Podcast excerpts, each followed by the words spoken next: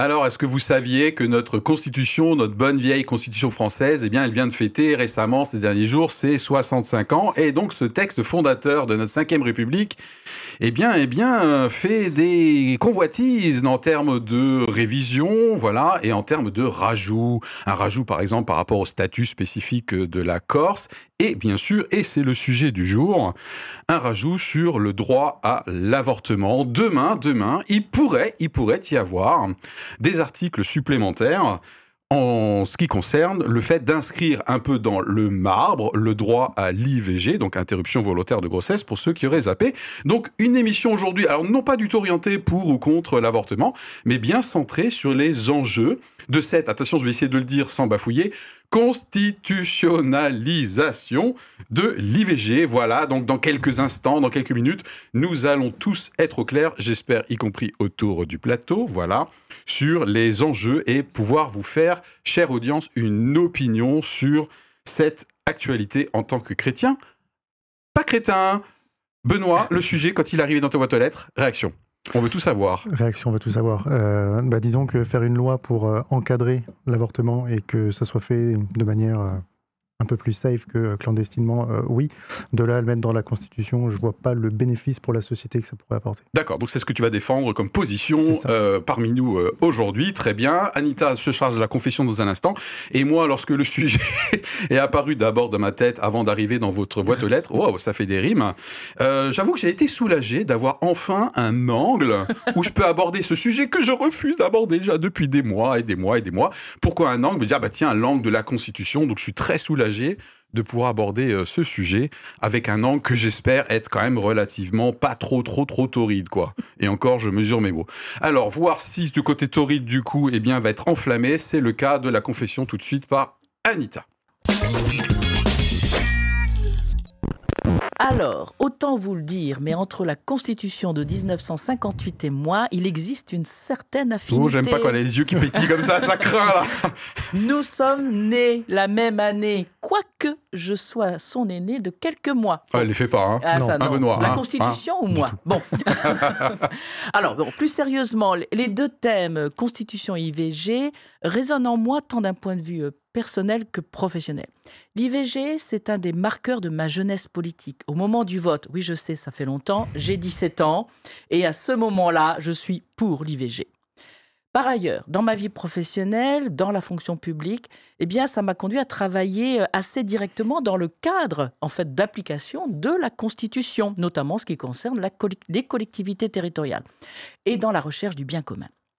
Par contre, je dois le confesser, l'association de ces deux sujets, IVG et Constitution, me paraît mais complètement inappropriée, voire contradictoire.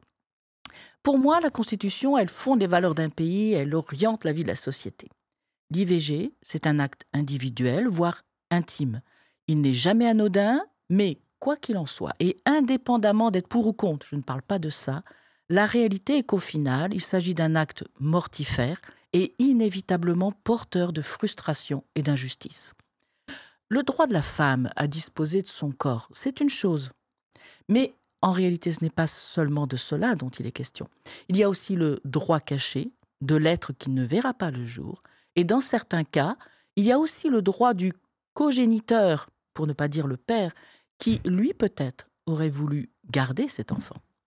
Alors, l'introduction de la liberté ou du droit d'interrompre une grossesse dans la Constitution même ne reviendrait-il pas à poser dans les fondements de cette Constitution un principe d'inégalité de droit entre la femme et l'homme? Et de ce fait, que serions-nous en train de semer? L'image que j'ai de ce qui se joue, des enjeux autour de l'IVG et de la Constitution, c'est celle d'un grand échiquier, sur lequel la reine doit avancer et faire échec au roi. Alors, ne serions-nous pas à l'aube d'une nouvelle ère? Pourrions-nous parler de matriarcat peut-être? Confession.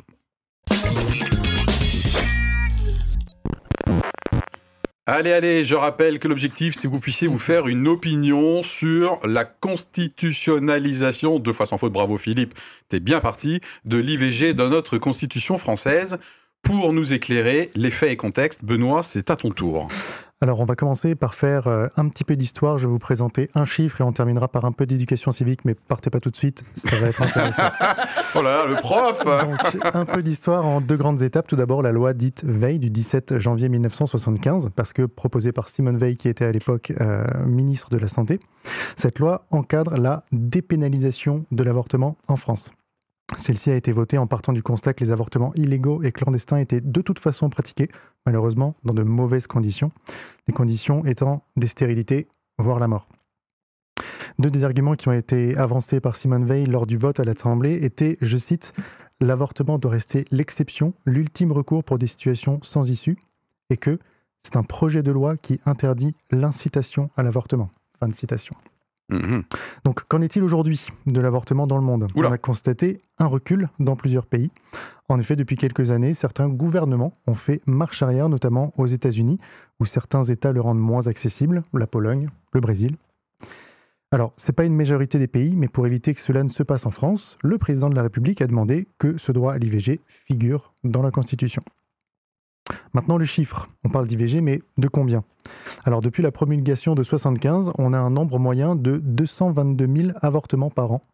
Et c'est un chiffre qui est assez stable. Et ça représente une grossesse sur cinq qui est interrompue. Et enfin, un petit peu d'éducation civique. Ah, mais il Euh, déroule son plan en ah, plus. oui, hein. Bravo. euh, on parle d'insérer le droit à l'avortement dans la Constitution, mais qu'est-ce que c'est une Constitution et à quoi ça sert? Eh ben, elle organise les pouvoirs publics et règle les rapports entre les pouvoirs législatifs, exécutifs et judiciaires. Elle définit et garantit les droits fondamentaux des citoyens et elle est une protection contre l'arbitraire. Ah. Ok. Alors, vous savez que pour être chrétien et pas crétin, on aime bien mettre un petit peu un pas de côté et prendre un peu de recul.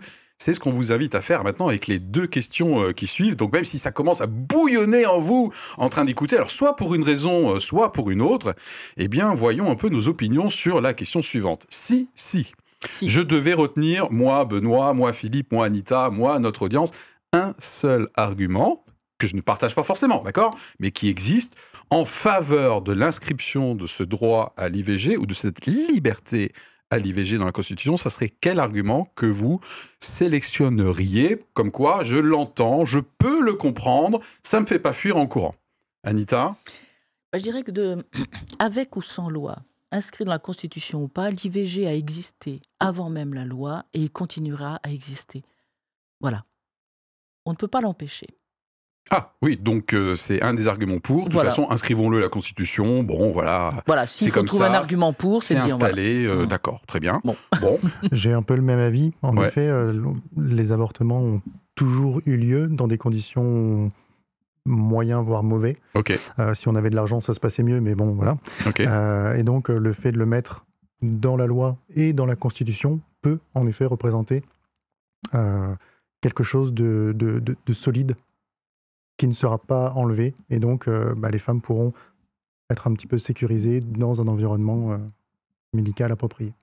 Mm, mm. On peut conserver ça. D'accord. Et alors, en ce qui me concerne, j'ai noté qu'effectivement, euh, je peux entendre le risque de recul de ce droit. hein. Tu as cité des exemples dans le fait et contexte. Mais si je devais retenir quelque chose, c'est effectivement euh, la Constitution, quelque part, pourrait potentiellement protéger de manière absolue euh, ce droit et limiter, alors que je pense que c'est déjà relativement réduit, en tout cas en France, les avortements clandestins ou le fait d'aller euh, dans un autre État, pour parler des États-Unis, ou dans une autre, un autre pays, si on parle d'Europe, dans lesquels la législation serait peut-être un peu plus accommodante, donc potentiellement avec une inégalité d'accès à l'IVG et éventuellement des IVG au pire à risque. hein, voilà. Mm.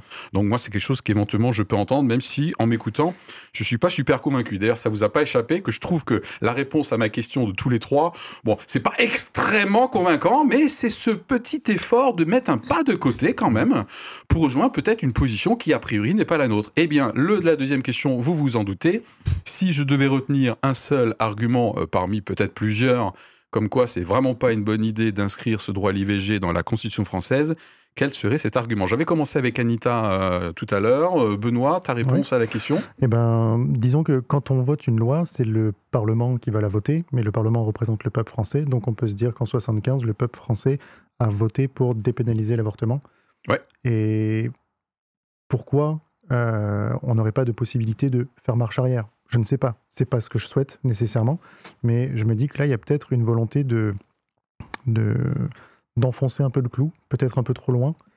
Euh, alors que la loi est là, elle encadre. Donc déjà. ton argument compte, c'est qu'en fait ça sert pas à grand chose, la loi Oui, est déjà là, et oui, franchement bah, le risque que ça, marche ça fasse marche arrière euh, en Oui. France, je parle. Oui, exactement. oui, oui, oui. Ok, donc c'est plutôt une inutilité pour toi comme argument. Et je ne comprends pas. euh, Et tu comprends pas l'intérêt. L'intérêt. Ok, en dehors bien sûr du côté peut-être signal. Hein, lu- on a lu euh, pour préparer cette émission euh, beaucoup de, de ressources hein, qui sont d'ailleurs dans la description. Euh, le, le côté signal, le côté signal féministe, le côté droit, voilà, ça éventuellement je peux l'entendre. Anita, un seul argument contre euh, de l'institutionnalisation dans la Constitution? Ben, La Constitution, elle pose des principes euh, généraux pour l'ensemble du pays et de son fonctionnement, Oui. euh, qui vont être mis en, comment dire, en marche par notamment les institutions. Wow. Là, on est sur un droit individuel. Ouais, tu as jamais Voilà. cette distinguo tout à l'heure. hein. Oui, et, et qui, ne, en fait, euh, ne, se décline pas pour tous, en réalité. Euh, il va concerner ben, essentiellement les femmes. Et puis surtout, il introduit, je, je l'ai euh, dit tout à l'heure, pour moi, il introduit une forme d'inégalité. La, alors, autant, euh, je veux dire, la loi vient régler quelque chose qui est de toute façon irréglable. Parce que, je veux dire, euh, la femme qui choisit d'avorter, euh, la loi dit c'est ton droit, tu peux le faire. Elle ne le fait jamais de gaieté de cœur, on est bien d'accord. Mais à côté, euh, ça veut dire aussi qu'il y a peut-être effectivement un père qui, même s'il n'est pas d'accord, va être- se voir aussi subir une violence à son tour. Voilà. Donc je, je- je pense que déjà la loi permet de régler entre deux certaines choses, de le mettre dans la Constitution. Je me dis, on met quelque chose qui est quand même un peu bancal. Et euh, en mettant cela, on crée quelque chose qui peut se développer parce que la Constitution, ce sont des principes Mhm. qui peuvent être repris et faire une sorte de toit, de tête de chapitre pour Ah ouais. créer d'autres droits. Ah bah oui, il n'y a pas plus fort. hein. Voilà. Donc, qu'est-ce que l'on crée comme droit en disant, quand il s'agit de la grossesse, c'est la femme qui décide, parce que c'est ce qui est dit, en fait. Ah, je, je ne veux, dire, soyons clairs, c'est ni pour ni contre ce que je dis, mais c'est un fait. Donc, qu'est-ce qui se passe à partir du moment où on dit, la famille, la constitution de la famille, c'est la femme qui la décide? Ok, c'est un des arguments euh, contre, hein, euh, parmi ceux qui euh, se trouvent que c'est pas du tout une bonne idée d'inscrire le droit à l'IVG dans la Constitution française, c'est les conséquences juridiques. hein. C'est vraiment euh, tout, Mm. euh, tout ce qui découle derrière, en- dans, le, dans le droit et dans la loi, du fait demain d'inscrire ça. Je verrai également, je triche un peu avec la réponse à ma question, puisque j'apporte plusieurs réponses, c'est pas un seul argument, mais c'est aussi l'équilibre de la loi Veil que tu as rappelé, où là, du coup, euh, l'inscrire dans la Constitution, euh, alors que Simone Veil voulait que ce soit une exception en ultime recours, hein, je cite. Bon, là, euh, du coup, l'exception deviendrait une espèce de règle, même si elle n'est pas faite de gaieté de cœur. Anita, merci pour ce rappel.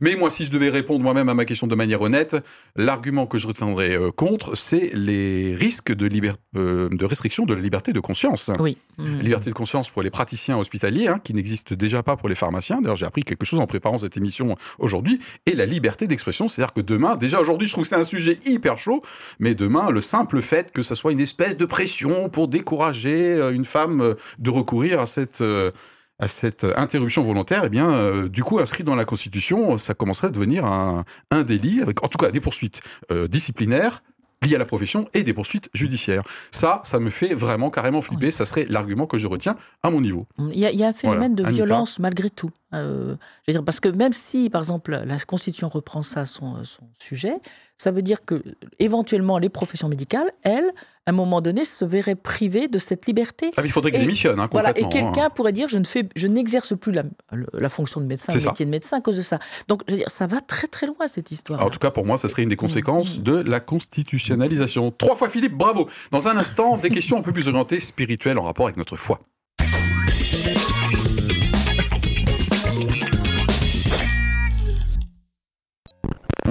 Alors, alors, évidemment, vous avez noté que le plateau, globalement, n'est pas super emballé hein, par, euh, par l'éventualité d'une institutionnalisation de ce droit dans la Constitution, mais quand même, mais quand même. On a déjà fait un pas de côté tout à l'heure, je vous propose d'en faire un deuxième.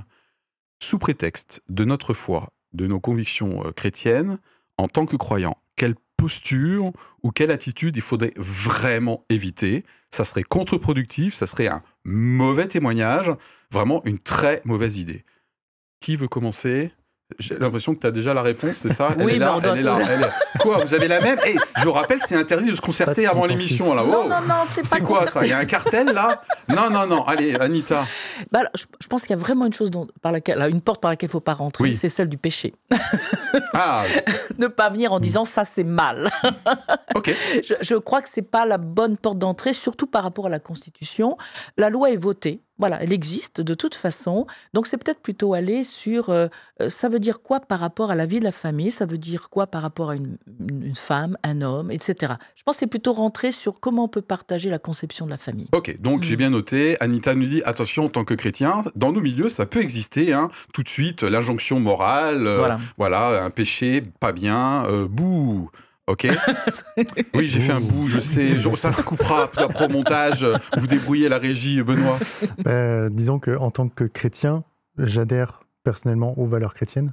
Oui. Euh, sauf qu'il y a une multitude de personnes dans le monde qui n'ont pas ces valeurs-là parce qu'en Ok. fait, ils sont tout simplement pas chrétiens. D'accord. Et je vois pas pourquoi, euh, moi, du haut de, de ma sagesse de chrétien, euh, j'arriverais à, j'arriverais à, à dire à tout le monde qu'il faut qu'ils agissent de telle ou telle manière. Non, pas du tout. C'est être sectaire que de faire comme ça. Donc, bah, accueillons l'autre avec ses différences. Et puis, Tu acceptes que ta foi et tes convictions chrétiennes ne sont pas forcément universellement partagées. Ouais. Scoop. Euh, et du coup, euh, voilà, tu, tu, tu, tu n'imposes pas, voire même tu, tu, tu, bah, tu acceptes. ne, ne pas juger, ne pas condamner l'autre Très bien. pour ses. Moi, je me suis noté un travers dans lequel je veux vraiment pas euh, rentrer et je décourage, je déconseille vraiment à tout croyant de rentrer. Ça serait le manque d'empathie pour les femmes Mm. qui passent par l'avortement, évidemment. Euh, pire, euh, la, stigmatisation. La stigmatisation culpabilisatrice, voilà. Tu l'as dit tout à l'heure, je pense que l'avortement, même si je le trouve très très nombreux en chiffres, en tout cas euh, en France, n'est jamais euh, anodin, porteur potentiellement de douleur et de frustration. Et plus on avance dans le terme, je pense plus c'est compliqué. Mais en tout cas, moi, j'aimerais bien qu'en tant que croyant, on distingue peut-être une opinion qu'on peut avoir d'un point de vue un peu macro, global, et se rappeler que derrière, il y a toujours des situations individuelles, des personnes euh, qui, à un moment donné, se retrouvent dans des situations dans lesquelles, eh bien, elles recourent à l'IVG. Voilà. Et donc, je pense qu'en tant que croyant, je ne dois pas manquer d'empathie et je ne dois pas jeter la pierre pour prendre une image un peu biblique. Voilà, alors euh, mon petit coup de griffe de la soirée que j'ai hésité à mettre, mais donc je vous ai prévenu. Est-ce que, avant qu'on aborde une dernière question un peu plus euh, spirituelle aussi également, est-ce que si demain c'est inscrit dans la Constitution, on va pas se retrouver avec côte à côte, ou presque un côte à côte, hein, c'est question de numéro d'article, mais quelque chose qui existe déjà dans la Constitution depuis 2007, vous me corrigez si j'ai tort, sur l'abolition de la peine de mort. Hmm, C'est ça voilà, Mhm. ça, ça date de 2007, donc c'est un rajout, hein, puisque Mhm. la Constitution de- date de, de la date de naissance d'Anita. Voilà, tout le monde aura noté euh, cette information croustillante. hein.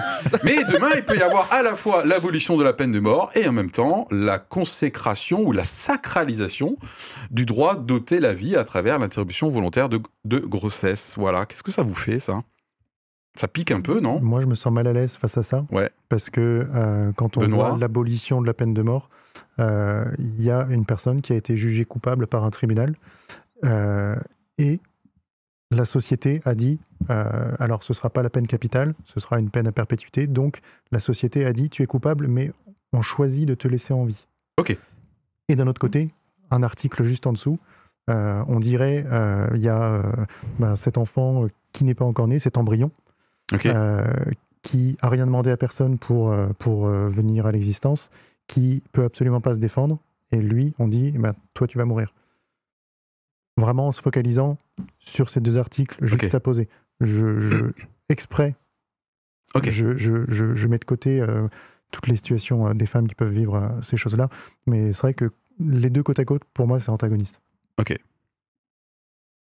Bah écoutez, moi, c'est effectivement, hein, moi, c'est potentiellement quelque chose qui gratte un petit peu. Et si je voulais être un petit peu, euh, voilà, un peu piquant, euh, et un peu urticant, euh, voilà, je maîtrise les synonymes aujourd'hui, c'est magnifique. Franchement, c'est gênant. Allez, une dernière question pour boucler notre émission et pour vous faire une opinion. Quels sont les enjeux de l'éventualité de la constitutionnalisation du droit à l'IVG en France? Dernière question, en tant que croyant, au final, quelle émotion, quelle sensation, quel état d'esprit j'ai chez moi, là, après ces 19 minutes et quelques, et sachant qu'on va bientôt terminer dans une ou deux minutes. Qu'est-ce qui domine? Qu'est-ce que j'ai envie de partager à notre audience pour que celle-ci puisse encore une fois se positionner hein, C'est un peu un curseur. Voilà, je rappelle, c'est notre objectif euh, en tant que- qu'émission. Et je clôturerai en répondant moi-même à ma question. Benoît? Oui, je suis, alors, me concernant, je suis un fervent défenseur de la cause des femmes. Euh, quoi qu'on pourrait en dire. Euh, c'est facile à dire, mais on n'a pas tellement de temps de développer, mais on, le je suppose que tu as... Ouais, ok, d'accord. Euh, après, placer ça dans la Constitution, comme disait Anita dans sa confession, bah, on place quelque chose de, de mortifère. Et ce qui me dérange encore un peu plus, c'est que ça accompagne une pénalisation de personnels médicaux qui auraient leur conscience, qui leur dirait non, je ne souhaite pas accomplir cet acte. Et ça deviendrait eux les coupables derrière. Et oui. donc là, tu rejoins ce que moi j'avais sélectionné comme étant un argument contre. Ok, Anita euh, y a qui domine Il y a une forme d'agacement quand j'entends euh, euh, certains courants militantistes féministes qui ne développent qu'un seul aspect, en parlant que du droit de la femme à disposer de son corps. Donc, c'est pas contre ce droit que j'en ai, soyons clairs, mais je pense que c'est tellement plus nuancé et que euh, c'est pas le moment de rajouter de l'huile sur le feu. Voilà. Je, pense que la mmh. le, le, recours à l'avortement est déjà suffisamment embêtant, voilà, mmh. pour ne pas rajouter quelque chose en, voulant à toute force imposer cela à tout le monde. Imposer cela en termes de, loi oui, également. c'est compris. compris. Euh, et par ailleurs, j'envisageais, je posais la question en disant, mais vers quel type de société allons-nous? Parce que euh, j'ai prononcé le mot de matriarcat, je le reprononce en me disant, mais qu'est-ce qu'on est en train de dire? C'est que bah, euh, on reprochait euh, à une société de développer le patriarcat. Il y a eu un mouvement féministe et c'est normal, veux dire qu'on parle des droits de la femme et qu'il y ait une, réelle égalité entre hommes et, femmes. Mais est-ce que nous devons pencher maintenant vers le matriarcat? Je n'en suis pas persuadée. Je pense que euh, ce genre de choses, où c'est hommes et femmes qui doivent être à égalité et décider communément. Ça, elle mérite en tout cas d'être cohérent. Ma réponse à cette dernière question, qu'est-ce qui domine chez moi dans cette fin d'émission, par exemple? Eh bien, c'est à la fois de la tristesse et de l'inquiétude. Alors pourquoi de la tristesse? Parce qu'on parle quand même de mort d'enfants à naître dans des proportions qui, à mon avis, dépassent largement les cas euh, d'extrême urgence. Plus de 230 000, je crois, avortements en France en 2022.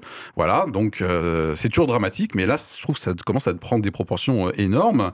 Et puis, j'ai dit une inquiétude aussi, parce que pour moi, qui a toujours une vision un peu globale, vous le savez, voilà, j'ai une inquiétude par rapport à l'agenda mondial, notamment porté par l'OMS, sur tout ce qui est les droits sexuels et reproductifs. Quand vous mettez bout à bout, et là je te rejoins sur quel, mmh. quel type de société nous sommes en train de construire au niveau international. Il y a toute une espèce d'agenda quelque part euh, sur les droits sexuels et reproductifs. Et il y a d'autres thèmes que je n'ai pas encore abordés, n'est-ce pas? Euh, Voilà, à propos euh, de, voilà, de cet agenda. Et ça, pour moi, c'est vraiment une grosse inquiétude. Je vois des plaques tectoniques se mettre en place. Voilà, bon, mauvais reconnu, hein, c'est Philippe Schwab. Merci de me prendre comme vous êtes, comme dirait la pub. Bon, bah écoutez, on espère qu'en tout cas, vous êtes fait une opinion sur les enjeux de la constitutionnalisation. Ça fait quatre fois. Merci beaucoup, l'équipe, de m'avoir accompagné sur ce sur ce, quand même, sujet qui est quand même un petit peu chaud. Voilà, et à très bientôt pour un prochain épisode. Allez, à vos commentaires. Bye. À bientôt. Au revoir.